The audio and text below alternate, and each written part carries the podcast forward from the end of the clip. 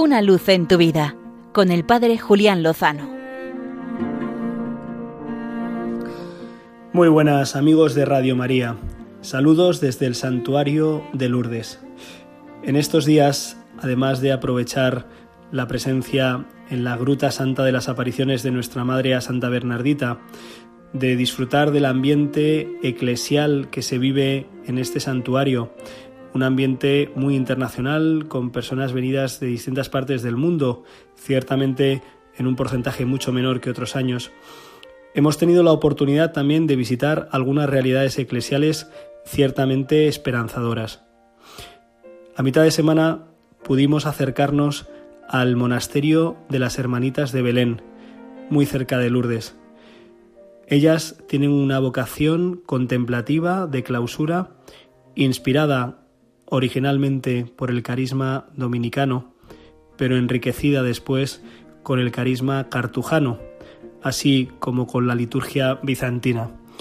Es decir, un carisma nuevo de 1950 que se alimenta de la riquísima tradición de la Iglesia para ofrecer al mundo el testimonio de unas mujeres consagradas totalmente a Dios en la liturgia, en el silencio, en el trabajo, en la intercesión, en la penitencia. Poder escuchar el testimonio de dos hermanas muy sencillo, pero muy profundo, y sobre todo después poder contemplar la belleza de una liturgia pausada, profunda, serena y muy bella, en cantos de estilo oriental, con la belleza de los iconos, en fin, una verdadera ocasión para entrar en el cielo a través de la liturgia. Al día siguiente pudimos acercarnos a conocer otra joven comunidad, la comunidad del Cenáculo, conocida seguramente por muchos amigos y oyentes de Radio María. Fundada por la madre Elvira a principios de los años 80, esta comunidad busca restaurar, rescatar, resucitar a jóvenes enganchados en las distintas adicciones, originalmente a la droga y actualmente a tantas cadenas que atan a jóvenes y adultos en nuestra sociedad.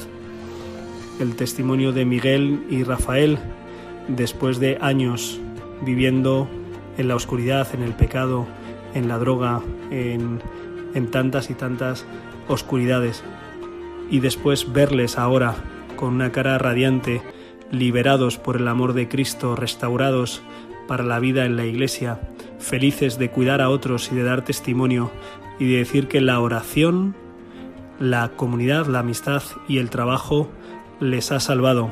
Ha sido la cristoterapia que a veces de la que a veces hablan.